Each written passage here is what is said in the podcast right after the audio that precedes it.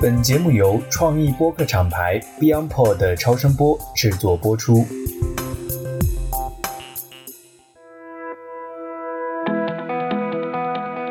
各位听众朋友们，大家好！我们在六到七月份连续录制了两期围绕新能源汽车的观察节目。第一期节目主要是针对上半年新能源汽车市场主要玩家的整体点评，本期节目则是专门针对理想汽车的深度分析。在中国新经济格局下，作为一个新兴产业以及前景广阔的大赛道，新能源汽车备受关注。那我们的自主品牌呢？截至目前的表现也是可圈可点。接下来，他们还将代表中国品牌与国际品牌，在国内、国外两个市场进行竞争。我们也希望 DTC Lab 后续会推出更多对新势力、新模式改变传统汽车产业格局的案例分析和深度观察，也衷心期待中国自主汽车品牌越做越好。各位听友，大家好，欢迎来到最新一期的 DTC Lab。那这个是我们最近关于汽车这个行业的又一期节目哈。然后先有请今天的嘉宾阿杜跟我们做个简单的自我介绍吧。Hello，大家好，谢谢艾总。各位听众大家好，我叫阿杜，网络上也会用另外一个 ID 叫韭菜避雷针。那快速介绍一下我自己几个标签啊，一个是理想汽车车主，另外奶爸，还有别的身份是商业咨询顾问。那我比较关注科技、消费、新能源。目前其实也是在做老本行，就是给不同以前的客户啊、大厂等等提供一些咨询服务。阿杜，我们认识也很久了哈，从最早开始做这个节目，然后我们认识，然后我还参加过阿杜组织的线下的活动。为什么我们这一期节目你会比较有兴趣一起来录制？其实我之前做咨询的话，关注的领域还是比较分散的，就是我不是那种一直。关注车，我其实是从去年十月份左右嘛，因为自己开始换车，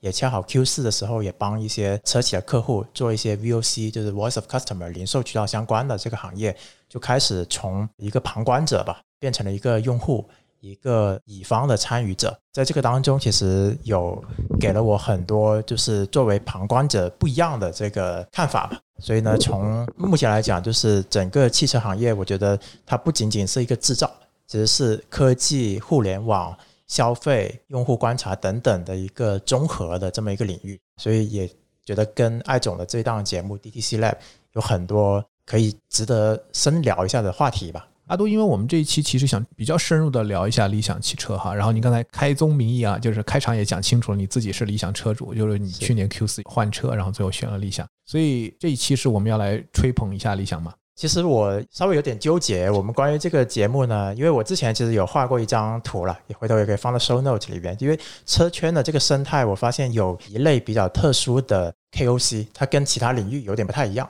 所谓的我叫称之为品牌吹的 KOC，他们就是往往他只是某一个品牌的车主，但是呢，他的在社交媒体上的流量逻辑就是在于他会很立场鲜明的大力吹捧某个品牌。然后呢，同时会带着对一些友商的拉踩，那这样的时候呢，他友商的粉丝竟然很自然就会进来吵架，然后呢，同品牌的车主呢也会进来回应，所以呢，就会把他的流量热度给炒上去。但是我觉得，就是我们这一次其实更多的是还是从。因为理想，它毕竟它从成绩单上是跑出来了，然后结合这档节目的调性，包括我也在艾总的这个粉丝群里边嘛，我们还是以一个学习分享的这个角度，尽量客观。OK，其实上一期的节目也简单的介绍了现在汽车行业的一个现状，那么我们也快速的从你的视角，你觉得现在这个市场有几个比较鲜明的特征是我们需要去看到的？是是是，首先呢，其实整个行业我们看大小增速集中度。整个汽车行业其实已经是一个所谓过了它最快增长速度的这个市场，因为其实从我们只看新车的这个销售量的这个口径，两千年之后吧，就是第一个十年，就是零一年到一零年，它是最快的十年，就是它年均增速达到百分之三十以上。也就是说，那个十年是从年销一百万到一千两百万，就是十年十倍的这么一个速度。那到一一到一七呢，这个 K 格其实就从三十多回落到百分之十。那一七到一八年也是到达就是中国一年新车销量的顶峰，当年是到达两千三百辆到两千四百辆。那么从最近的这个三四年，从一八年到疫情之间，其实整体的销量数字是回落的。就整个大盘，我们估计今年也是在两千万辆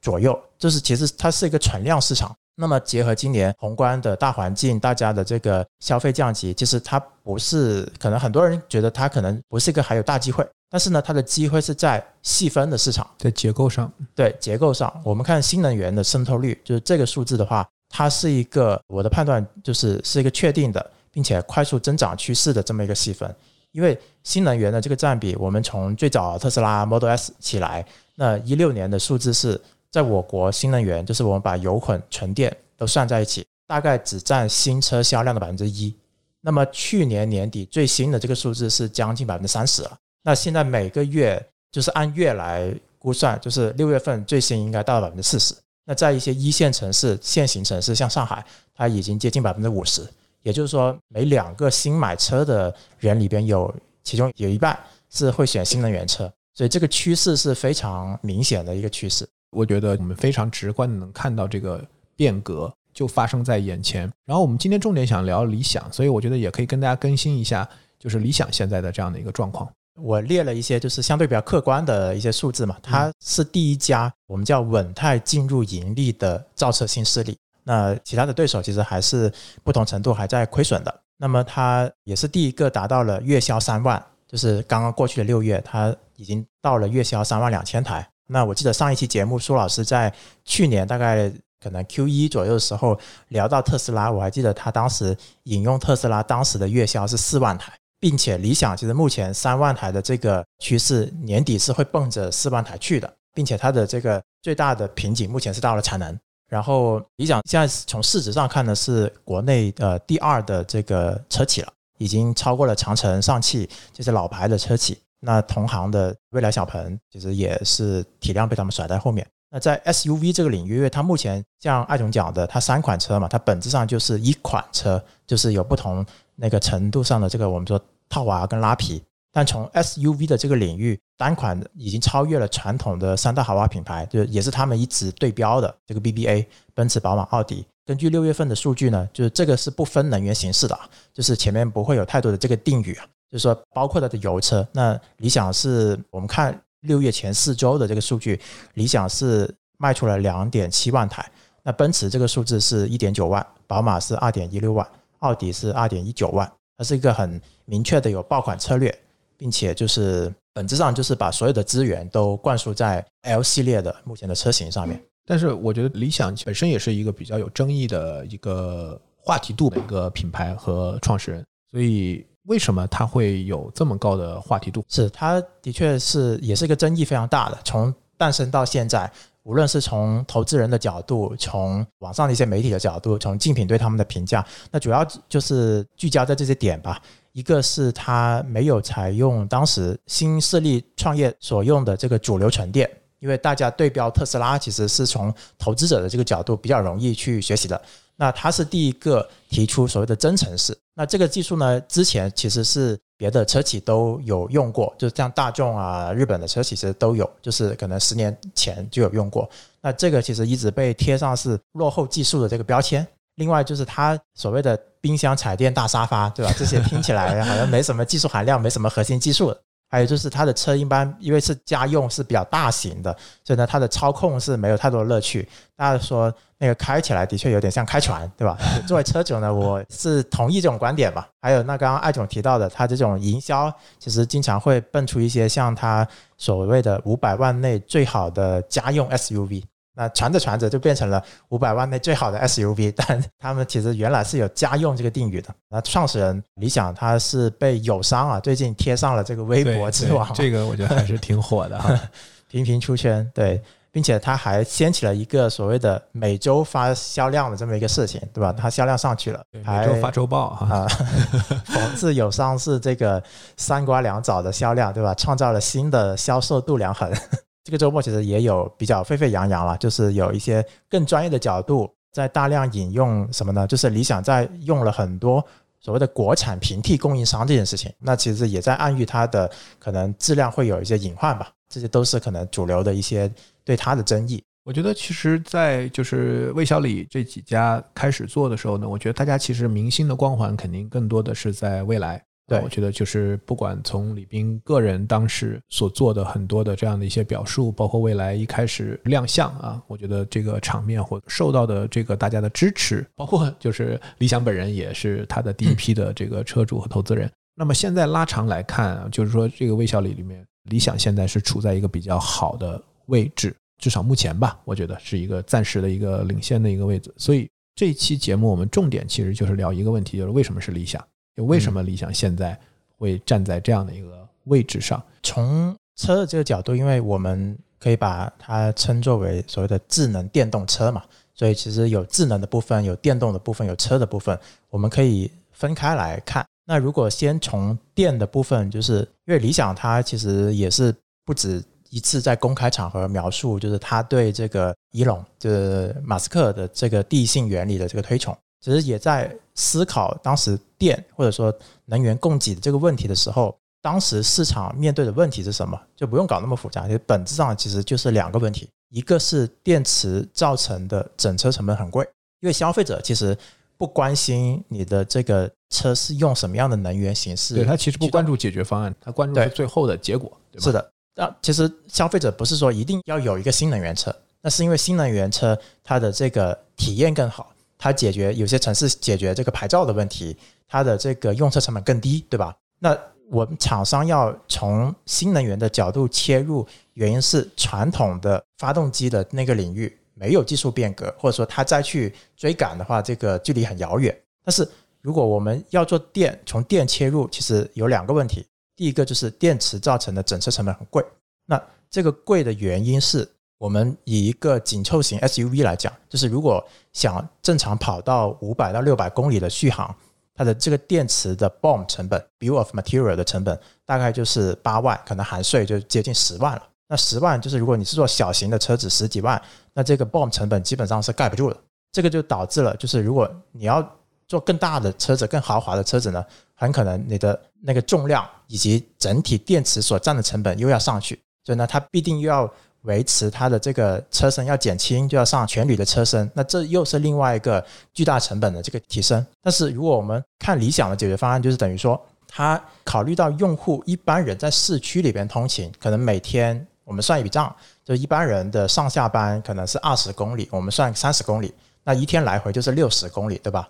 那如果你有加充的这个情况，你在市区跑个两三天，两百公里的续航是足够的。那你如果一直背着一个很大的这个电池，其实某种程度上你是在做一个电池的这个搬运工。那么如果我同样用油箱来解决补能的问题呢，就等于说它五十升的油箱大概就是重量就三十多公斤嘛，它能够支持七八百公里。它等于说油箱给电池加了一个燃油充电宝，那它的这个很形象。对，那这样的话其实它满足了市区里边你就用纯电行驶。那它的电驱体验还是存在的。你长途的时候就用加油啊，你的补能体系是全国所有的这个加油站。那这里就讲到第二点，就是所谓的补能焦虑。那所谓的焦虑呢，这个事情其实我做了理想车主之后，包括在车友圈里边，其实发现了一个很有趣的现象，就是这辆车照道理来讲它是可加油、可充电的，但是我发现可能百分之八十的用户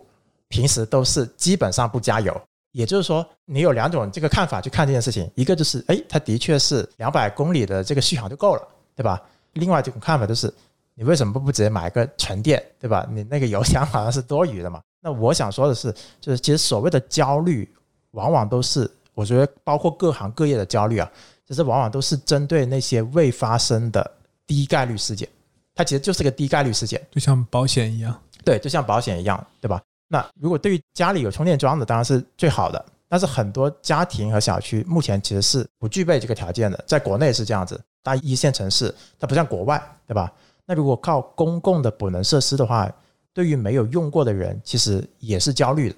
因为你不知道那个桩去到的时候是不是好的，或者说是不是有人在前面站着，所以呢，它的不确定性是很强的。那我们用过的人可能是知道了，所以说从补能焦虑这件事情上。那不同的厂商有不同的解决方案，就是当时我们可能把这个时间维度往前倒推个三四年，特斯拉有自建的这个超充，因为一开始的时候只有他一家在做，也没有第三方的这个补能，就逼着他必须得自建超充。后来其实我们看到有未来的换电系统，啊。他的做法其实不得不承认，其实是体验非常好的。这一点就是车主用过，就是那种用过就回不去的。但它的问题是投入成本很大，目前它就只有一家在干嘛？那它不同城市的这个布局不太均衡。还有另外的方法就是放更大的电池。那像我前面分析，其实电池很贵很重，所谓的。一百度电、一百五十度电，其实两三年前其实就有提出了，但是我们目前看到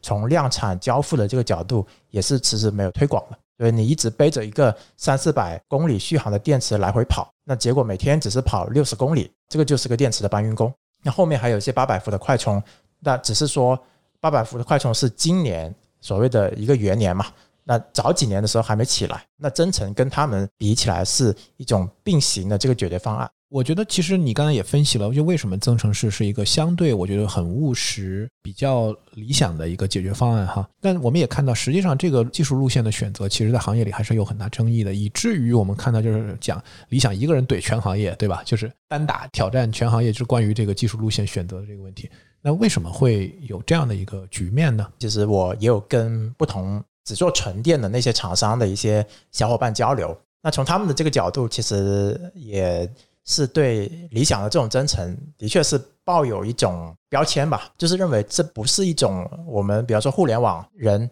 推崇的所谓的终局思维，就是你在做一个比较讨巧的方案，但是你你不去做这个难而正确的事情，就苟且的方案，对，你在苟你在苟着。那么其实从市场的这个角度，这消费者要面对一个不确定性问题，我们所谓的本能焦虑的时候。我们现在过了两三年，从市场的数据来看，如果一个厂商只有纯电车型去打，就相当于你用一只手在打架。那目前只有打出来的只有特斯拉。那只有纯电的车型，你用一只手打架，其实对于消费者来讲，我们看那个所谓的跨越鸿沟的这个模型还是比较难的。就我的理解，就是你对一个陌生问题，你要再用另外一个消费者也陌生的方法。去解决对他来讲就是双重的不确定性。那我举个例子，就是像未来的换电，因为四月份的时候在呃上海车展嘛，我在理想做车主志愿者，然后呢，我的朋友在隔壁未来的站台做这个未来的志愿者，就是我们就作为车主来帮品牌商去卖车子了，是吧？对对对，就每天我们就会面对。非常多过来看车的人，那他们对这个品牌其实是完全不知道的。那我当中我也会溜到那个未来的展台，对吧？跟朋友去聊，他们碰到最大的问题，你猜是什么？就他要给一个之前不知道未来换电的人去解释换电，他觉得这件事情得要花五分钟、十分钟。没错，而且其实上一次节目我们也聊到过这个话题，就是说未来这次其实把换电的解决方案拆开了嘛，解耦了，就是说来去销售。就是我买一辆新车，我这个电池是好的，但是换电就相当于把我的新电池换到别人呢，可能我换过来的是一个用了很久的这样的一个电池，所以这个其实在很多消费者心智里也是一个很大的过不去的坎儿。对对对，所以就是你用陌生的手段来解决一个陌生问题，这是对很多消费者来讲，它的理解难度、传播难度是比较高的啊。这件事情呢，其实厂商可能在做这个决定的时候，的确就是一个赌，就是赌这件事情。市场上的这个接受度有多高啊？但从理想的这个角度很简单，就是你可以加油，就一句话啊。然后你有沉淀的这个体验，因为我驱动还是用电的这个形式，所以其实这个就是它用一个比较容易消费者接受的这个方式去完成这部分了。你刚才讲到这个越过鸿沟哈，就是说我觉得它其实是一个非常好、非常经典的一个技术 go to market，然后被消费者市场接受的这样的一个理论哈。其实它里面一个很重要的一个关键点，那个鸿沟就是从早期的使用者要进入早期大众，相当于就是说它完成这个市场化。那我们刚才你也提到了，就是到今年去年年底，整个这个电动车新能源市场的这样的一个份额已经百分之四十，甚至在有一线城市可能会到百分之五十了哈。那其实就我理解，它已经越过这个鸿沟了，就大家现在感觉在加速。那这个时候，当更多的人进入到这个市场的时候，它会出现一个什么样的一个局面？它的消费模式会有一些什么样的变化吗？对，我觉得这个也是个蛮有意思的，就是我们可以试着去推演一下这个路径的这个演变。就是那我的结论是，其实未来混动跟纯电布局的这个车子，就是一个车厂有两种车子的这个布局，未来它就在市场上两只手打架，并且混动这个车型未来五到十年它还是会长期存在的。所以你看，理想就现在也要推纯电，对，它年底会 Q 四会有第一款这个纯电车型发布。对，所以你认为其他现在做纯电的可能也会要去补这一块儿？目前有一些品牌已经，我们看到这个工信部的数据已经在立项了，像华为长安的那个阿维塔，就它原来就是个纯纯电车型，它最近其实也在立项做这个增程的这个项目。那所以就是你认为接下来的就是主流的技术眼镜会是同时一个厂商，它同时做这两个对纯电和这个增程这两个是，但有一些厂商，像比方说未来，就是它可能大概率不会做这个混动，因为这个跟它企业一开始的这个 Blue Sky Coming，就是你碰油了这件事情就不纯粹了，并且跟它原本的这个重金砸进去的这个换电补能体系就会有很大的矛盾嘛。从国家的这个角度呢，到二零二五年，因为上个月其实也发布了这个政策，就国家补贴的层面，到二零二五年混动跟纯电是会一视同仁的。那同样的这个优惠力度，就是税收的这个优惠，到二六二七年会一次递减，但是这个其实也是油混是一视同仁的。这个呢，意味着到时候补贴肯定有一天会没有，但是到二六二七年，基本上已经基本上完成了这个新能源车作为主流的这么一个局面了。另外一个现象就是，从今年上海车展来看啊，就是所有新发布的这个车型，基本上都已经向新能源去转了。那么我们看一款车的这个研发周期平均是三年嘛，那从二零二二年起，已经没有太多的这个车企新立项的项目是燃油汽车了。那意味着，也就是说到了二零二五年，消费者就会逐步面对两个选择：一方面是没有什么进步的，只有小改款的油车；另外一方面是不断进步的这个新能源车。所以这个过程当中还会伴随着油车呢，只能通过降价来维持销量。这个降价肯定会加速它原本经销体系的那个利润的瓦解，还有人才的流出，就整个燃油被替代的这个趋势会加剧的。那到了那个时候，我们可以再想一下，就是新能源的车越多了，那补能的问题就会出现。就之前我看到，其实有一个大 V 他也分析过这个问题，他说就是因为到了某一个节点，补能是跟不上这个新能源车的这个渗透率上去的，那肯定又会限制它的这个继续往上爬。那他的这个观点我同意一半，因为他当时想的，在他的这个局面里面都是纯电，但你仔细想想，可油可电的这个模式会在这个转变中可能还会有最大的一个红利。动态平衡，我觉得。对对对对，而且另外一方面，我觉得就是因为这个现在是在一个加速上升的这样的一个越过鸿沟的阶段，我觉得随之配套的这个补能的这个需求很快也会被提前的带动，嗯有投资，然后有解决方案进入进来。但是你刚才讲的就是对传统的这样的一个车企，或者说它这个整个体系，因为我们可能看到是从消费者视角，就像你说的小改款，然后降价，不断的降价。从消费者角度来讲，感觉好像是这个车越来越便宜了，但其实大家看不到的是背后它是一个非常完整的体系，它有经销商体系，有研发体系，有人人才，那都会没有办法支撑这个体系，会加速这个体系的这样的一个调整和变化。我觉得这个其实是背后的冰山下的这样的一些更大的问题。对对，OK，那回到这个技术路线之外啊，因为我觉得技术路线首先是一个战略选择，但是从真正的另外一个战略的角度来讲，其实就是说你到底去打哪个市场，尤其是从哪里开始切入。我觉得其实这个问题是我在上一期节目里面也是特别想 highlight 这个点，就是当时大家讨论这个小鹏哈，就是说觉得小鹏很大的一个问题就是说你到底这个车你卖给谁？当你讲智能，你在讲的时候，你知不知道你的用户是谁？他到底怎么看待你讲的这个技术上的这样的一些他认为的 USP 这个 unique selling point？那对比来讲，就觉得理想就特别清晰啊、直观、简单。为什么半佛说他把中年男人玩明白了？所以大家就一个句话，就是奶爸车。所以我觉得就是这个可能离我们做 D to C 品牌或者营销这个话题更近哈，就是说到底你的直面用户，你的这个人群是谁？就 YC 讲 make something people want，那么这个 people 到底是谁？我觉得理想的答案在目前来讲是相对更清晰的哈。所以从你的角度，你怎么看这个问题？对，我们就从电的部分聊到车的部分嘛。嗯那车的部分其实主要就是我们看两个问题，像你刚刚提到的，就是谁在买这个车，谁在用这个车，是什么样的场景？那中国人其实需要一辆什么样的车呢？在长期的这个车企，特别是合资品牌，在垄断市场，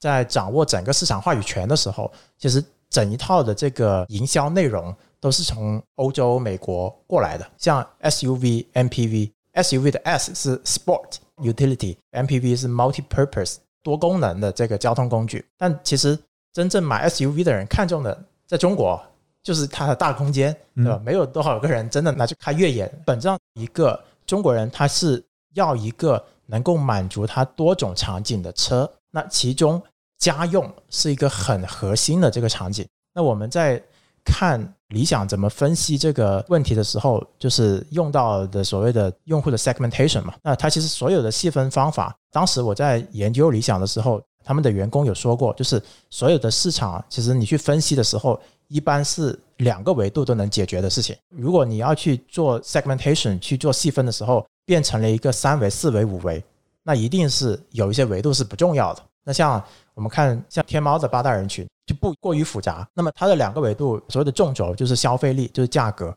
价格就是一个非常直接的东西，对吧？你钱多一点就是可以买好一点的车。那横轴呢，就是消费者的人生阶段，那人生就无非这几个阶段，就从上学到毕业到单身到谈恋爱到有孩子到长大离家这几个阶段。那你会发现，其实哪怕很多年轻人说他也喜欢车，对吧？但是其实从使用的这个角度。你是不得不有车，往往是到哪个阶段？就是有孩子的那个阶段。就当你要想着，哎，大包小包跟你的老婆推着婴儿车出门的时候，对吧？你不希望就是叫个滴滴，前面有十几个人在排队。你买了很多东西，你还想换第二个地方，你打车其实哪怕不用等待，真的拎着大包小包也不方便。还有就是中国嘛，很多人大部分现在上班族就是会有一个问题，就是老人在帮忙照看孩子。哪怕你是一胎家庭，带上了一个老人，往往就是一般的五座车型就会有一点拥挤，那就更不要说二胎的这个车型。所以基本上就是三排车的这个需求，在很长的时间内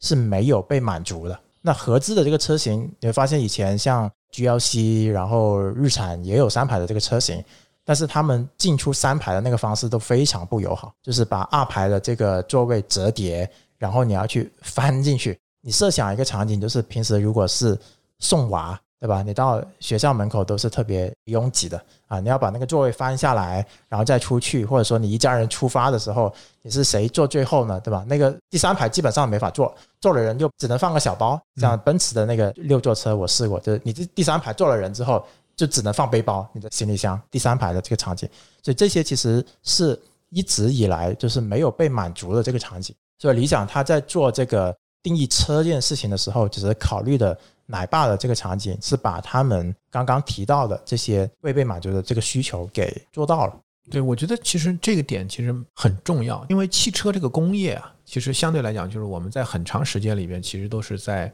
追赶或者用市场换技术，其实相当于是一个我们把。国外的车型，它不会为你中国市场来单独去设计，对吧？也不会为现代的这样的一个需求来去设计。所以我们的从概念，你刚才讲的 SUV、MPV，我们拿过来，然后这些车型也是很老的车型。所以国外的场景跟我们是完全不同的，对吧？首先，第一，我觉得就是说，你看拿美国举例啊，大家都是车轮上的国家，年轻人很早就有自己的第一辆车，他可能是二手车或怎么样。但是为什么？因为他没有车，他没办法生活，嗯，对吧？就是他去哪个地方都要开车，没有车他就没办法生活。因为我们像我们这里，大家没有这种感觉，因为你像滴滴现在这么发达，我已经很长时间没开车了，因为我觉得就是很方便啊，因为我不用找停车位，然后我开车的时间，车上时间我还可以做一点事情，它我有很多选择啊。但是你刚刚讲那一点也很强，就是说你有孩子的时候，你有特殊的场景接送孩子，那你需要一个非常自由的一个灵活的一个解决方案。但是国外因为就是他每一个家里有很多车，嗯，每个人都不止一辆车，然后有不同的车来服务于不同的场景。所以它不需要考虑，就是说一辆车要解决刚才我们说的这样的一些问题。所以我觉得这个是完全不一样的。而且因为相当长的时间里面，我觉得中国市场都被定义为其实只是个消费市场 和生产的市场，就是大家没有在这个地方坦率讲在研发侧专门。虽然大家都会声称是吧，很重视这个中国市场，但是真正为中国市场来研发，其实我觉得在我们自己的新消费品牌或者我们的新能源汽车品牌出来之前，坦率讲，我觉得是没有的。对，就是所谓的现在外企也很多在说这个 For China 嘛，对吧？但是你 For China 的这套东西，待会我们聊智能化的这个部分，可能这个问题会更加突出、更明显。对对对。那我这里我也补充一个数据，因为我们有聊到这个前面的谁在买车嘛，其实我们看到从一七年到二一年的这个数据，有一个很明显的这个变化是什么呢？买车的人就是那两千多万新车，我们把它分成是首次购车，还是说已经有车的人在换车？换车，在一七年的时候呢，百分之九十还是首购，因为它还是一个渗透率在往上升的这么一个阶段。那么到了二一年呢，这个比例已经跌到百分之五十多是首购了。那么现在最新的这个数据，到二二年基本上一半的新购车是由有车人去置换了。那么一线城市会更加这个比例会更高一点。那从这个角度来看的话，其实我们想说，就是原本已经开车的人，对吧？他已经有车了，他其实你让他不开车。这个转换会比较难的，他这个更换的需求还是能够支撑他的这个消费的存在嘛？我觉得其实还有一个就是关于奶爸这个人群，其实他是你刚才讲的，我觉得那个二维也非常清楚哈，就是横轴是人生阶段，纵轴是这个价格带。那其实汽车作为一个典型的，就是说男性用户啊，其实在相当长的时间里面，整个这个汽车的营销都是围绕男性用户来的。但是呢，我觉得就是男性用户谁买谁开谁用，其实这几个维度是。很不一样的，我觉得理想，因为他自己也是超级奶爸，对，是个超级奶爸，所以我觉得他对这些洞察肯定会非常的清晰。你刚才讲的就是在换车的时候，其实往往我们是因为什么换？就其实这个我觉得很重要，嗯，对吧？就到底你是因为你的消费力升级了，你觉得原来买的那辆车不能够代表你的这个 身份是 身份，对，还是你换了场景，换了需求？我觉得这个其实是很大的一个一个点，所以我觉得当时我们在前期节目也聊，就是说理想它的营销，我们后面也会去提，它给的很多场景，其实你看就是什么，当然老婆哈，然后孩子在车上写作业，嗯，然后什么给父亲要去钓鱼。装渔具，哎，就是这些。其实包括呃中年男人，然后他要去什么，在那个屏幕上打游戏，就是最后要回家是我吗？回家前那半个小时，对。所以我觉得这些其实就是这个奶爸这个人群，其实是一个很窄，但是又我觉得在以往没有得到一个精细化的画像和精准的这样的一个需求满足的这样的一个人群。这可能就是蛋糕里其实是最甜的，嗯呃那一部分，就是可能大家都知道一个场景嘛，就是就是。下班了之后，很多男人喜欢在那个做库里男嘛，坐在车库里边的男人，对吧？其实这个场景有了新能源车之后，它其实品牌方是在后台是有数据的，就明显是大家在 P 档之后还停留在车里边用各种电器的这个时间比例是大增的，就是所谓的在停车之后在车里边看电影、KTV、打游戏，这个场景是真实发生的。那我觉得以我自己来举例的话，可能。到了有娃，现在我娃二年级嘛，就平时在家里边的这些消费啊等等的，大家说男人都是消费的这个价值链的最末端，最末端嘛，尤其是这个结婚有孩子的，在末端的末端啊。对，所以家里其实都在想老婆买点什么，对吧？老婆给家里买点什么，给孩子买点什么。男性呢，他可能是零碎的东西不太买，但是车子可能说是承载了他非常多的最大的玩具啊，对，最大的玩具。很多的这个娱乐啊、办公啊，跟家人一起的这个体验嘛。然后你带着这些人一起去试驾的时候，我举个例子，我其实有一个朋友，他当时我们同一批去买的，的确就是，当然这个也是理想被诟病的啊，就是小孩坐上那个车就很喜欢那个屏幕，对吧？当然有很多人会诟病说小孩看看太多电视啊什么不好，当然我反而是觉得车上是最适合看电视的一个场景，就像我自己在家里就是。我自己之前也研究教育，我家里是没有电视的。我反而觉得，就是你在家里看电视反而有点浪费，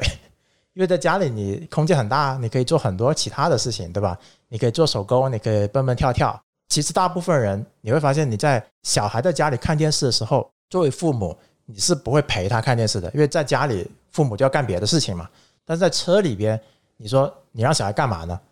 我觉得看电视反而是合适的。然后呢，我有时候我用耳朵伴随着他在看那些动画片，对吧？我没有在看，因为我在开车。但至少我耳朵在听的时候，我也某种程度的陪伴，也可以跟他聊一聊。当然，理想也会提供一些功能，就是你可以让这个车机只是让它播放一集两集，然后就关闭。它六个座位其实都可以语音控制，你也可以从主驾的这个角度把某一个座位的这个语音控制给关掉。这样小朋友他其实会慢慢慢养成习惯，包括他后来他也通过软件升级，会上一些就是语音层面的这个游戏。比方我小孩现在上车也可以玩成语接龙，就直接跟语音助手在玩了。对，所以可能车内的这个空间哈，可能不仅仅是这个库里南的这个时间，可能也是一个非常重要的亲子的时间哈。就是虽然看起来好像觉得啊，那这个时间很碎片很少，但其实很多时候在家里，比如说小孩写作业或者什么的，你也不能陪伴。其实真正的亲子时间没有那么多的，对反而这个场景是一个很特殊或者是的珍贵的这样的一个场景。对，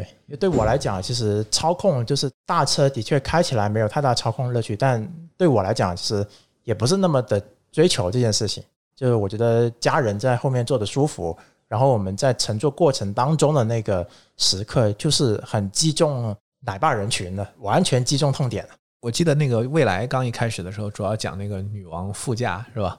这个主要听起来，如果对比这个奶爸这个场景，感觉那个主要针对二人世界哈。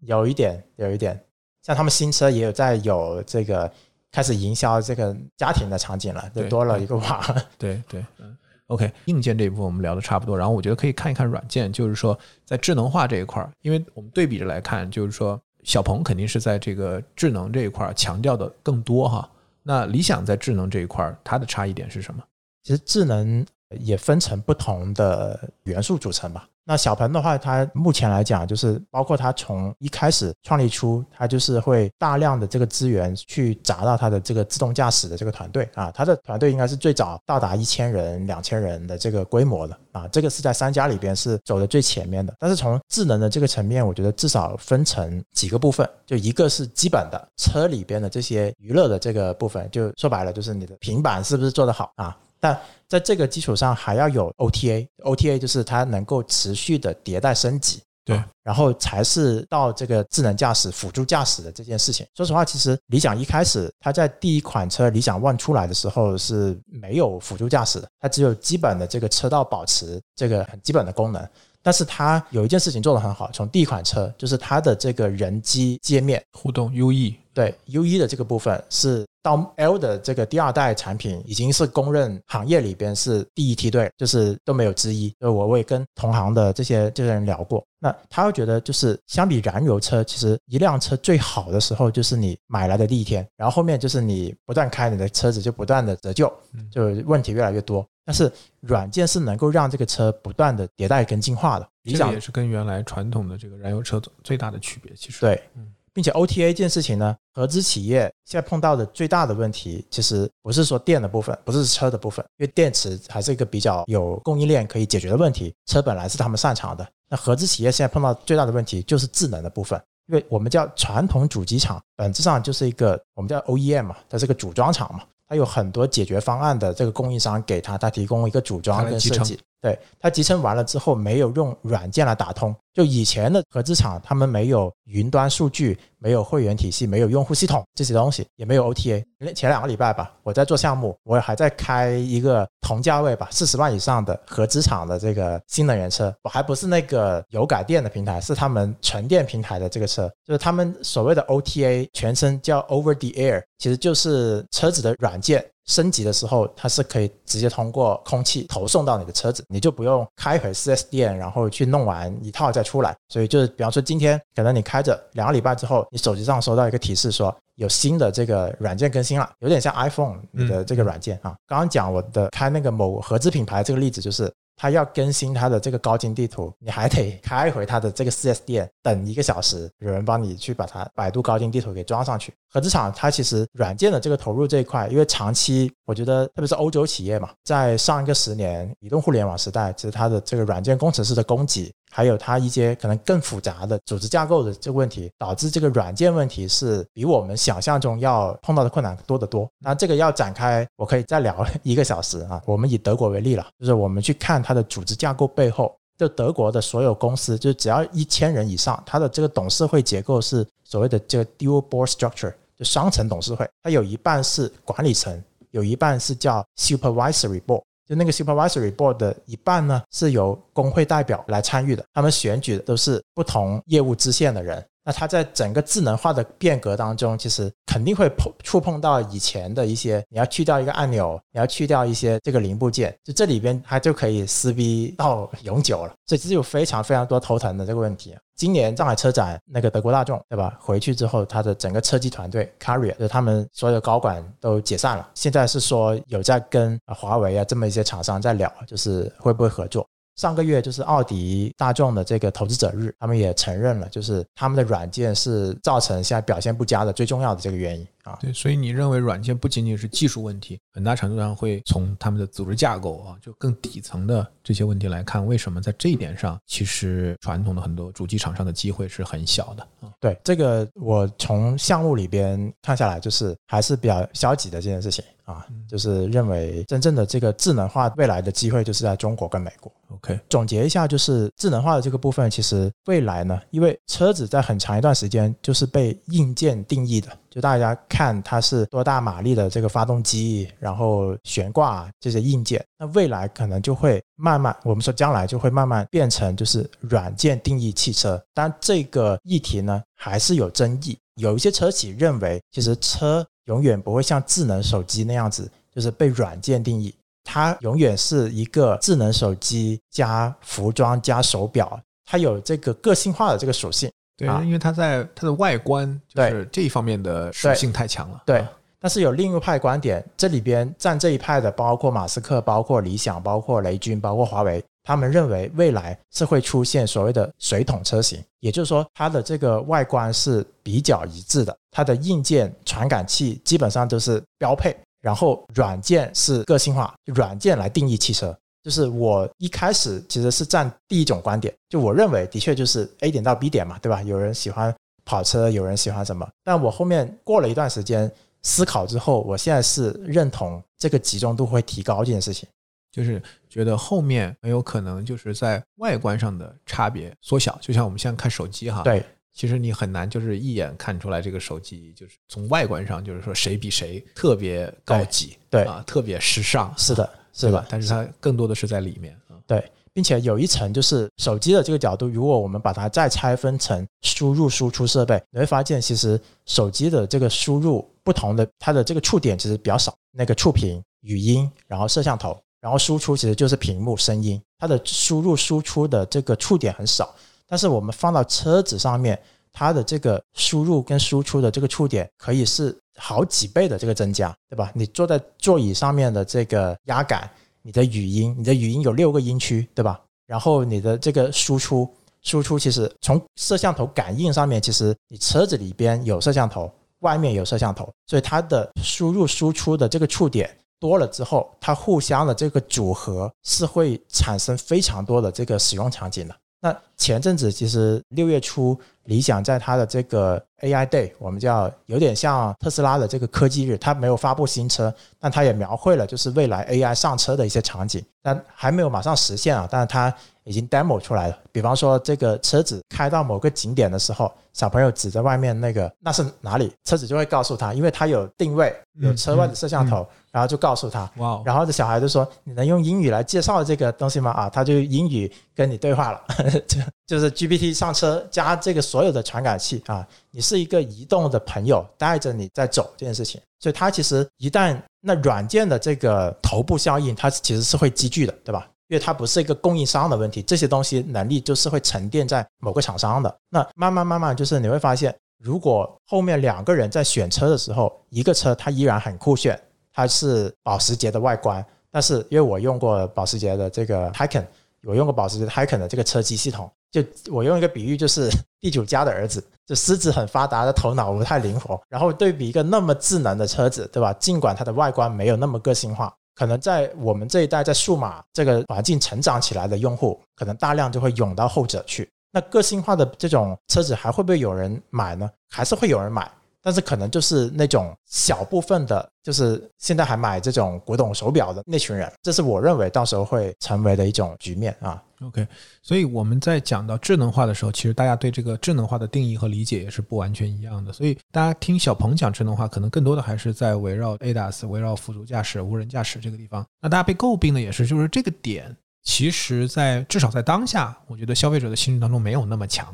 是的，是的，距离还比较远。对，因为智能化这个事情，它对于很多消费者来讲，它其实是看见了才会相信，对吧？那其实我们有两个例子可以很值得分享啊。一个是去年的时候，理想在推它的 L 系列的时候，它其实做了一件事情，它其实是有分所谓的高配跟低配，它它叫 Max 跟 Pro 版本啊，Max 就是带智能驾驶、带城市的智能驾驶不，能叫高配低配，人家叫大杯、超大杯。对，大杯超大杯，它的原话是标配就顶配，它的顶配在云端，所以但是它有分两个车型，但一个车型是带智能驾驶、城市的智能驾驶，另外一个是只有封闭道路，就是高架、高速的这个智能驾驶。但是它这两个车型的区别，它又不能差了四万块钱，但是它不是只靠这个是不是有带城市辅助驾驶卖这四万差价，如果只是这个差别的话，相信可能基本上不会有人都不会有人选这个了，嗯，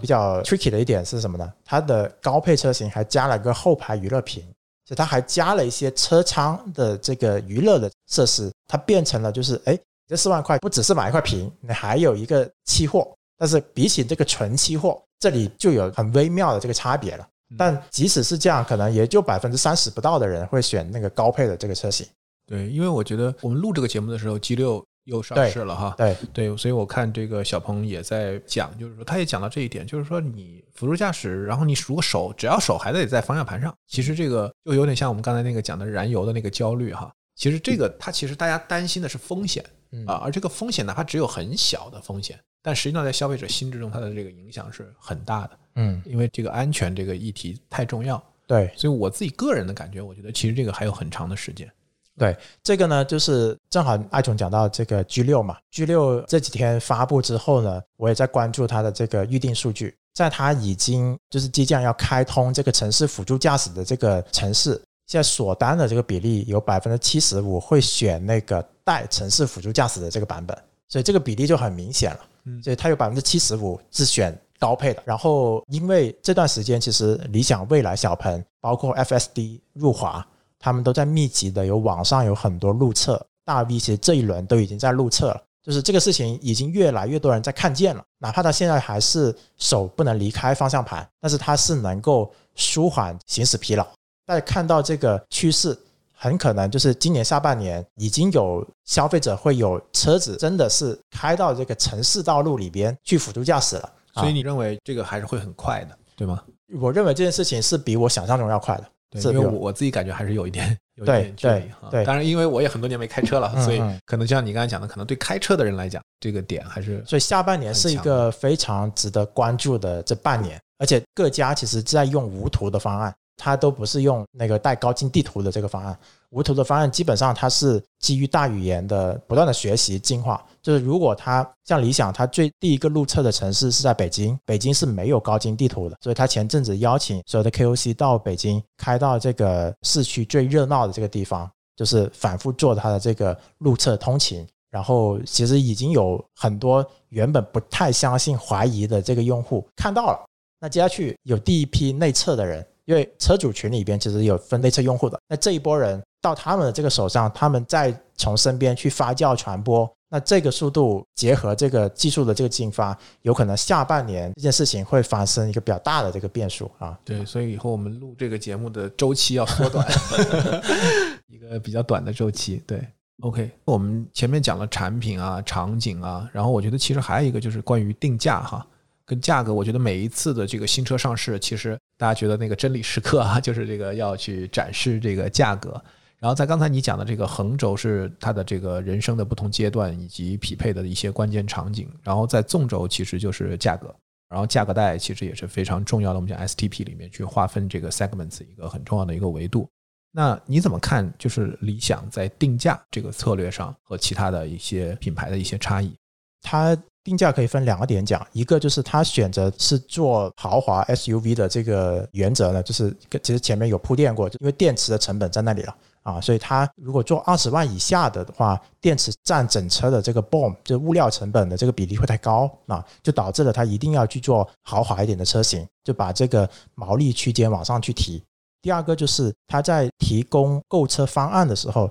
其实传统的这个车企是买车一般是什么样一个流程呢？就是你要到去 4S 店，然后看中了一款车，然后他会告诉你这款车，比方说是三十八万起，然后当你想买的时候，他又会告诉你你要不要加一下座椅通风，要不要加一下 HUD 显示，要不要加一下这个自动踏板对吧？加完之后，可能你又多了三四万块的选配的这个钱，所以消费者跟传统的这个经销商在购买的过程当中，其实蛮心累的，服务不透明，还有加很多的这种加装的这个选项。那理想它其实在第一款车的时候，它是一款车只有一个配置，就是没有选装。那等到它 L 的车型，就是稍微有区分，像前面讲的，就辅助驾驶这个东西有分开，它就是分两个车型。但对于消费者来讲，其实决策成本很低，它的标配就是顶配。那其实从另外一个角度，就是它从成本控制的角度，它这么干之后，其他的厂商看到物料成本控制不下来，就他们一跟就会很贵，拼装起来。他们如果跟要满足消费者就不挣钱，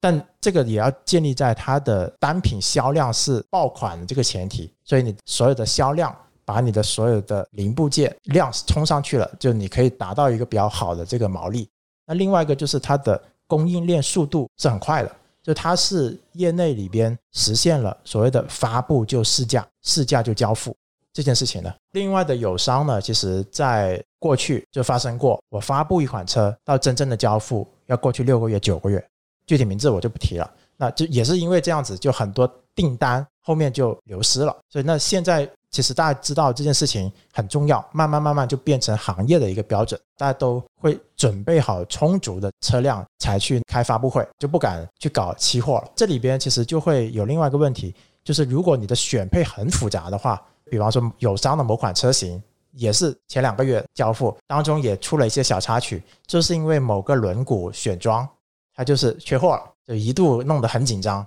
所以它的这个选配多了之后，肯定会出这种问题。我觉得其实这里面涉及到两个点啊，在供应链或者说一个是就是我们讲的价格，其实还是一个非常敏感的一个关键要素。说你的价格，你刚才讲的，比如四万，它能少四万，这个弹性，因为车的整个客单价其实是高的。所以消费者在整个决策里边的，它典型的我们叫 high involvement 是吧？就是要考虑的这个问题是很多，它跟快消品是不太一样的。所以这个几万块钱的价差，它其实对销量的这个弹性，即便是定位相对高端的，它仍然是有很大的影响的。所以通过供应链的优势，集中采购，能把这个价格往下拉，其实是有很大的一个竞争优势。第二个来讲，就是说在配置，就你刚才讲的这些复杂的组合，其实是现在的从主流的趋势上来讲，一定是要越来越简化的。嗯。对吧？就是我们看现在的营销模式，不管是你在商场里开店，还是现在的这种消费者的这种心智，对于消费者对于买一辆车，他到底要考虑做多少功课？其实大家还是希望能够不要那么心累，不管是跟经销商、跟销售人员、跟这个自己去做功课。大家还是倾向于是一个更简单的，哪怕是一个智能的东西，它也大家也希望简单。其实你看现在为什么越来越多的产品都没有说明书了，对吧？大家都希望让消费者非常的方便。但是呢，你要是想集成，或者说你给消费者很少的选择，其实你的前提就是你得很懂用户，就你得给的那个东西是准的，对，就大家是觉得都 OK 的。对我觉得这个其实是反过来，就是说在竞争上你怎么去考虑成本、供应链。但同时，前提还是你得非常的懂用户。对，像艾总提到的这个，其实我稍微总结一下，就是我们不能陷入这个所谓的百分之五人群的自嗨当中，因为其实往往资深的用户，他们就是很懂得这些，哎。先进的技术，这个加装了之后，不同的这个空悬跟空气弹簧之间的这个行驶质感的这个差别，因为他们掌握了话语权。但是呢，从一般消费者的这个角度，其实大部分的人他的决策链路是很简单粗暴的，就是我想买一个车，家用大一点，然后他知道这个品牌，他去看一下实车，看一下销量，对吧？基本上就买了，就跟随策略嘛。对，一般的消费者不是技术专家。对吧？他要去把这个事情弄得很复杂之后，所以这个其实是作为厂商的角度，不能陷入这个你跟 KOC 变成设想所有的消费者都是这种资深的技术玩家的这个角度。对，当然是两种不同的定价策略哈。比如说像在软件侧，大家可能就是说 Pay as you go，就是说你自己按照你需求来去买来用。但实际上对于大的 package 定价来讲，其实我们看。我觉得在定价这个领域非常经典的案例就是那个亚特兰蒂斯，不是亚特兰蒂斯，就是 Club Med，就是那个地中海俱乐部。它主打的点就是一价全包嘛。就我们去酒店，经常不也是，就是你酒店房间是一笔钱，是吧？然后里面各种各样的消费，然后那么它其实当时打的就是说，你一个度假酒店带孩子，然后里面所有的秀，你去看的秀，你的表演，你吃的餐，然后甚至孩子的托管，反正就一价全包。就这也是一个很厉害的一个定价策略，就让你你就完全放心啊，不用再考虑这东西，因为确实就是很多的时候，我觉得就是说，如果你要在各种就是用那种偏渗透的方式来赚钱，这地方加一点，那地方加一点，跟消费者就是斗智斗勇，其实是短期来讲你可能会吃到一点点好处，但长期来讲，我我不觉得这是一个很好的一个销售模式哈。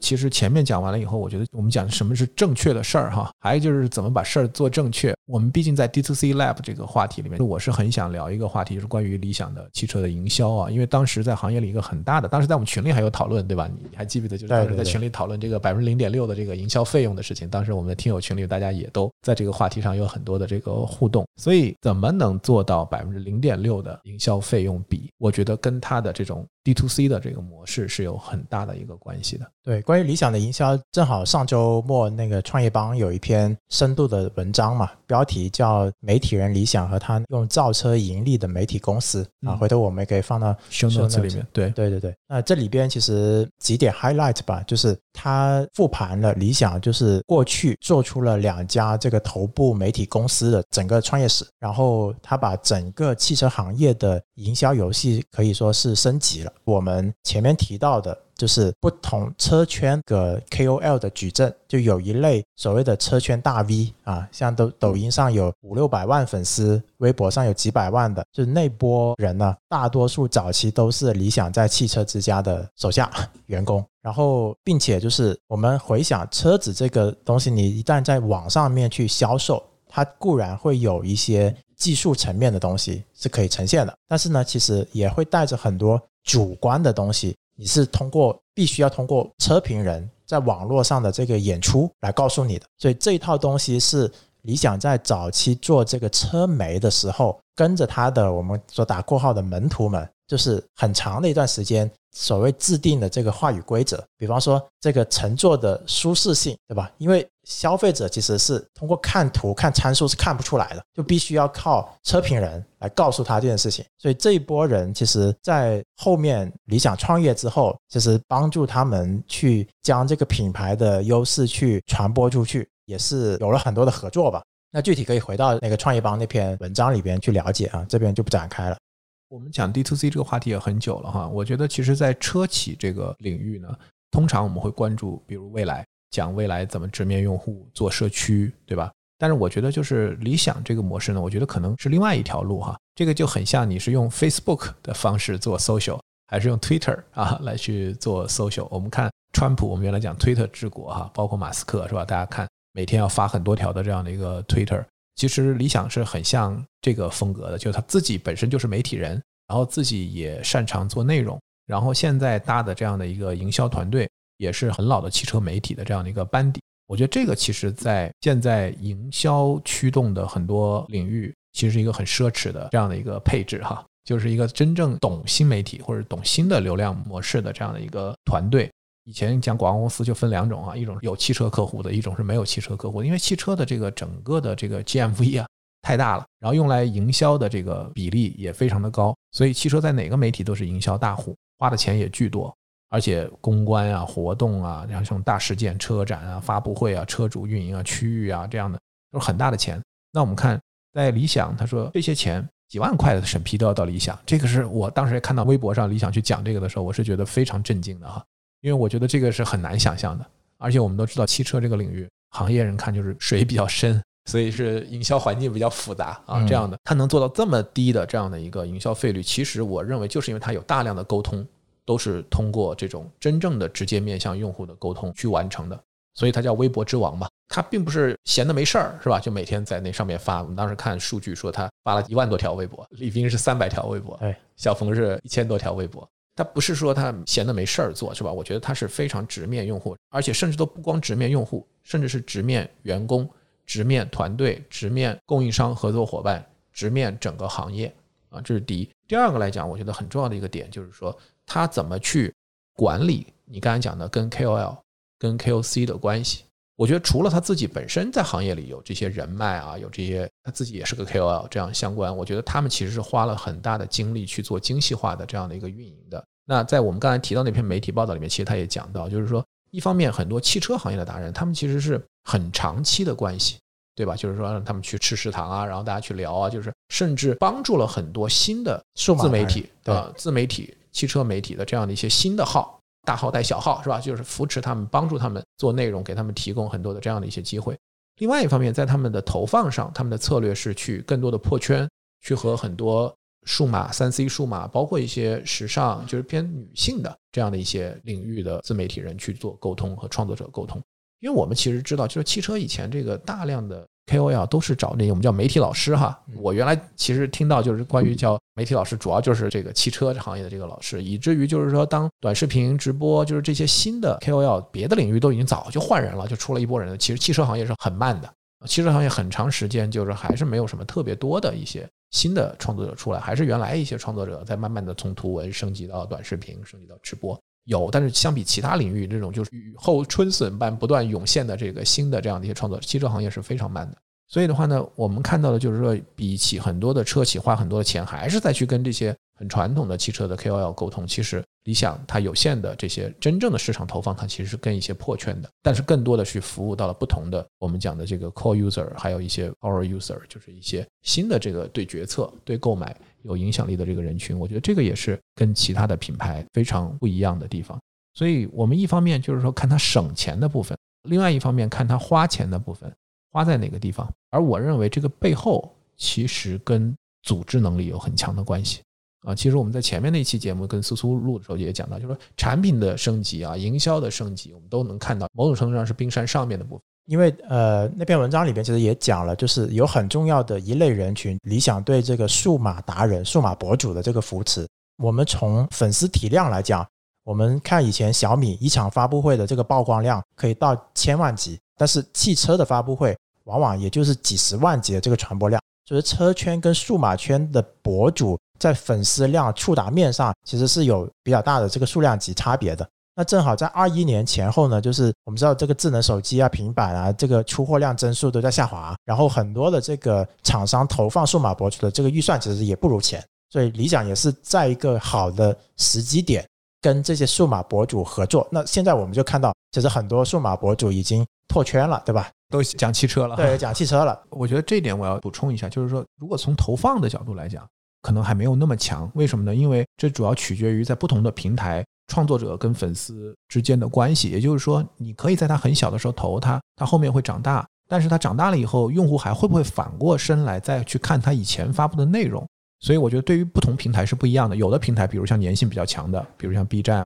那大家会跟创作者的连接会更紧密，所以这个时候是有可能的往回翻。包括播客也是一样，很多播客他听友会去听他以前的内容，对吧？但是比如像在抖音这样的平台，大家因为每天都是这种推送啊，所以他可能不一定会去看他以前的作品。是，但是我觉得从关系的角度来讲，投资和一些重要的创作者、优秀的创作者的关系的角度来讲，你的这个点是非常强的。就是说，我们相距于微时，是吧？就他可能现在还没有长大，或者甚至他，你比如说数码博主很多在转型的这个阶段，那你这个时候你作为一个品牌，你跟他的合作能帮助他成长，帮助他转型，那到后面就是他这个时候他就不再是你一个媒介采买的对象，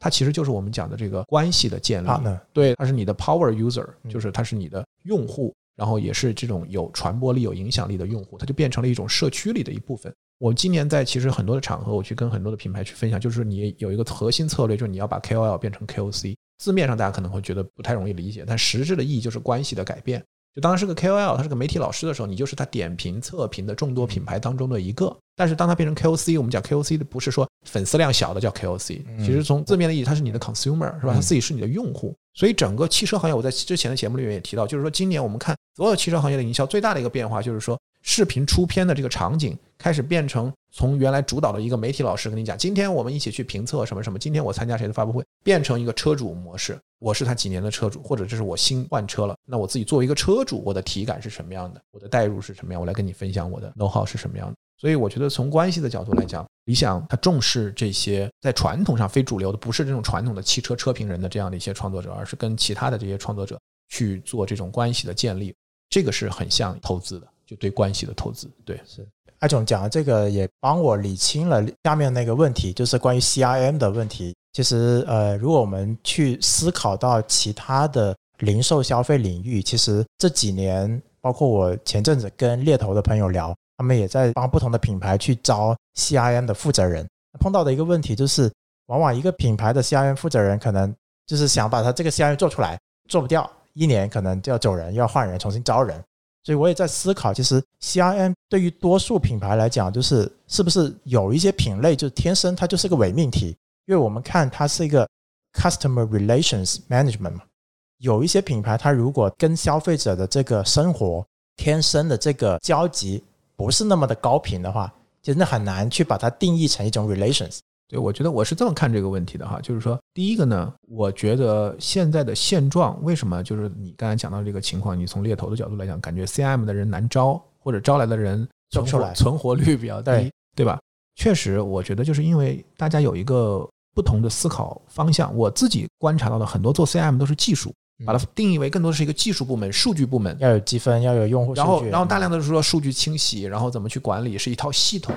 但其实核心 relation 的 management 它其实是一个运营，这是第一。第二个来讲呢，我认为就是说我在前面的节目里边也提过，CIM 到 KRM 很多的 CIM 更多的就是用来做洞察、做分析，都是已经获得的一些存量用户的一些分析。那么这些数据的准确度、这个数据的标签多元度、维度，这些其实会很大程度上限制了你的这样的一个分析。但更重要的是，你分析完了以后，你要去运营啊，运营其实是要资源重新配置。所以为什么我讲 KRM 叫 Key Relation Management，就你要把更多的资源配置到那些具有杠杆效应、二八效应的这样的一些用户上，不管是他的 Core User，还是你的 Contributor 那些 Power User 有 Power 的 User，还是你的 Stakeholder，还是你的社区里面的这样的一些关键用户，我们讲 Contributor 一些有贡献的人，我觉得这个其实是一个资源重新配置，然后去做精细化运营的事情啊，所以这才是 CIM 或者我们现在讲新的这个 KRM 的这样的一个核心，所以它对。这个做这件事情的人，他的人才的画像、他的背景、他的资源，包括他在组织里跟其他部门的关系，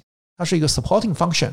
是一个支持部门，还是其他部门支持他？我觉得这个都是值得去讨论的。然后最后一个就是你说的这个高频快消耐销、高频低频的问题，我觉得两面说，就是说对于像汽车这样的低频 CIM 的重要性在于，就是因为他买车的这个周期太长了。所以你才需要在平时日常做很多的这种运营，来去保持跟他的这样的一个关系，否则到最后他要换车的时候，你们已经有很长时间没联系了，对吧？这个关系肯定淡了。那对于高频的，比如快销，它其实通过大量的营销活动，在不断的去跟消费者触达，但是这些触达都是很浅的，当然它就是它也只需要很短的这个记忆点。那你需不需要去 build 一些比较深度的关系？这个时候我们看很多的快销。它的是要把这个用户发展成，甚至都是它的经销商了，就是说相当于彻底的改变关系了啊，就是另外一种模式。包括快销的可能会更深入的引入，把这个就是消费者带入到这个产品的研发概念的重新定义、包装的个性化，就它其实是更多是在这一侧啊，我觉得去做的，所以它往 C to M 那个方向可能会走得更快一些。不管是哪个吧，用户关系肯定都是很重要的，但是这个深的用户关系可以用于不同的。这样的一些维度对品牌的价值，其实应用的场景是不一样的。嗯，但是你刚刚讲到这个社区的问题，我还是想问刚才那个问题啊，就是你是怎么变成？你是为了研究吗？还是怎么样？怎么变成这个理想的这样的一个社区的一个这个成员？包括你变成志愿者，愿意去在车展上去做这个事情？因为我知道你也很忙啊。嗯。然后理想的社区跟未来的社区会有什么不同？分开来回答，就是我我自己就是首先。的确是这个产品呢，它升级了，我感觉就是回应了那句话嘛，就是你不是在升级你的产品，你是在升级你的用户。我感觉它的确让我就是，比方说在露营的场景，对吧？在那个陪娃的这个场景，就移动的家这个场景，就是给了我很多叫做体验的越级。其实对于很多消费者来讲，理想无论是 L 八还是 L 九，它其实是抓中了两个群体的那个消费者的变化，一个是叫有钱人的消费降级。因为我们在车主群里边，其实是看到很多大量的，就是像我有一个朋友，他在杭州是理想里边的，我们叫头号 KOC 吧，他已经累计推荐了将近一千个人购买理想汽车。因为他早期是那个宝马 M3 的这个车主群的群主，就有一群是从更高价位的这个车子降级下来的，有一群是所谓的消费升级上来的人，两把人都抓到了。核心是他这个价位段提供了一些所谓的越级体验。就有一些车辆的这个配置，以前是在百万车型才能买得到的。就对我来讲，的确是，而且它通过这个 OTA 不断的升级，让我过一段时间又有惊喜啊，又有这个可以跟别人去吹牛的这些资本。另外一个就是这个社区里边，其实毕竟是同样的人群画像嘛，就无论是从用车的这个角度，从兴趣爱好的角度，从商业的这个角度，比方我前面讲到的这个投资炒股创业啊，其实有很多共同类型的这些人。那在这个过程当中，其实也会跟理想的一些内部的团队的小伙伴去接触，他们会找我们用户去做一些 workshop 去做共创。那虽然他们车子已有的车型已经研发出来了，但是像他们春节前后，其实也会。比方说到我的这个家里跟着我去送娃接娃，去了解这个场景。那他们一方面是迭代到后面的这个车型，另外一方面他们其实会出一些车子的周边嘛。那接下去他们比方说会出一款这种车尾帐篷，就是因为露营的帐篷，我们知道就像天气一热，露营你就碰到一个问题，太热了嘛，对吧？所以他们马上会有一个车尾帐，就是你车子的空调是可以打到那个帐篷那边，就是有一个一室一厅的这个概念。对，那个那个东西其实也不便宜，但是我已经等着他把我的钱拿掉的那种感觉了。OK，就他还会在不断的去制造这个惊喜。那理想跟未来的社区，你两个是不是都有关注过？未未来就是我身边呢有一个朋友，他是未来第一款车，就是 ES 八的这个早期车主。对未来的车主，其实有一群，特别是早期的车主，他绝对是这个跨越鸿沟里边，我们说叫 early adapter，就是最早期的那波狂热者，就他们是非常有特点的一群人。但是呢，近期可能会稍微有一点点落差，就是你想在他们那个年代，他们就是最屌的一群人，我们一起开车出去旅游郊游，对吧？我们的车子，他当时没电了，在山里边，他可以直接把未来的那个奶妈车，就是那个加电的车，开到山里边给他加电，对吧？所有的服务我们看了就惊呆了，对吧？那个牛屋，他们小孩生日派对都在那边，所以他们是很早期享受这种 early adapter 在朋友之间光环的。但是呢，到了现在就是稍微有点被别的品牌追赶上了，对吧？呃，未来销量可能又没有以前那么好了。当然，他们最近可能是会有一些两群用户之间的这个摩擦会高一点嘛啊。我有个观点，我觉得这个其实都是一个良性的。为什么呢？就是往往可能 A 跟 B 在争吵的时候，损害的利益是 C 跟 D 的。啊，那好呀，我觉得今天其实还是很有意思的一次对话哈。我们重点就在聊，或者为什么理想能够取得目前为止一个非常好的这样的一个成绩。我们讲了它技术路线的选择，包括它的人群的这样的一个市场的细分的选择，包括产品上，我们从四 P 的角度，我们去看它是怎么去做这个 package，以及最后我们去聊在营销侧，它怎么跟消费者去做沟通，尤其是我们觉得在社区啊，在这种关键关系的这样的一些不同维度的打造。那阿杜，你觉得怎么样？今天聊下来？今天聊下来，感觉就是平时不太关注车行业的一些听众，但是呢，这个行业还是对于做消费、做互联网，就像我一开始讲的嘛，它现在其实表面上它是汽车行业，但是它是制造行业加销售加互联网很多玩法的这个集合。包括我自己也有车友群。别人在不同车企工作的朋友，有很多都是从互联网消费品转型过来的。我觉得就是听友如果听完之后呢，感兴趣的话，我觉得不妨啊，可以去商场，对吧？逛一逛。如果有驾照的话，还能去试驾一下，因为现在试驾其实都不用钱嘛。大家也不要有什么心理负担，说哎呀，我不买过去试驾，是不是那个会被鄙视啊？会不会给人造成麻烦？我觉得不要有这种心理负担。我会很鼓励大家，因为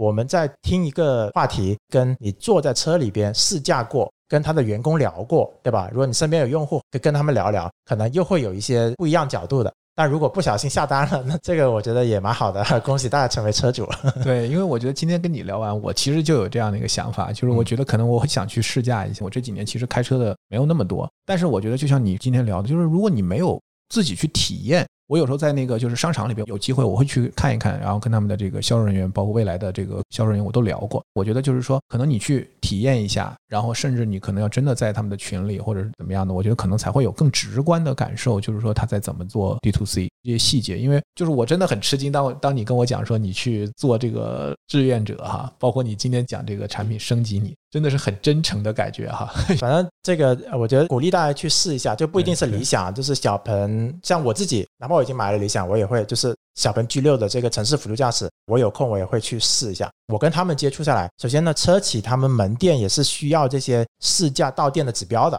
过去他们也很很感激的啊，哪怕你不买，帮他们完成 KPI。对，另外就是你试验体验一下新的这个产品，像我们讲的，对吧？你告诉他们你的体验，他们也会反馈，他们有反馈机制的。像现在新势力都是直营的模式嘛。他们其实跟他们的后端研发是会有比较高频次的这个沟通的。像我认识一个运营的小伙伴，他其实门店的都会一直跑。还有就是，他如果产品打动不了你，对吧？这个不怪消费者嘛，就是如果你真的想买车，他的产品不打动你，不怪你啊，怪他嘛，对吧？但如果你种草了，哪怕现在不买，你未来可能买，那这个你把你的体验分享给朋友，他们难道不是也很欢迎吗？对吧？嗯嗯。最后就是试驾呢，如果可以的话，可以扫我的试驾码。OK，我推荐别人试驾还是有这个小礼品啊什么的。讲了这么多，最后图穷匕现啊，亮出了这个最后的真实的意图啊。那还是非常感谢这个阿杜，然后阿杜也在我们的听友群，所以如果大家听完节目后面有更多的想跟阿杜交流，然后关于这个汽车行业，尤其是新能源汽车这些品牌，我觉得可以在我们的评论区，也可以在我们的听友群里面，大家有更多的交流。我觉得这个赛道仍然还是一个很大的赛道，也是一个在快速变革的赛道，也是对于我们每一个人可能具体的生活都会有影响的一个赛道。所以我也希望后面我们能够持续的关注这几个品牌以及这个赛道的变化。我们下一次再聊。好的，谢谢，拜拜，拜拜。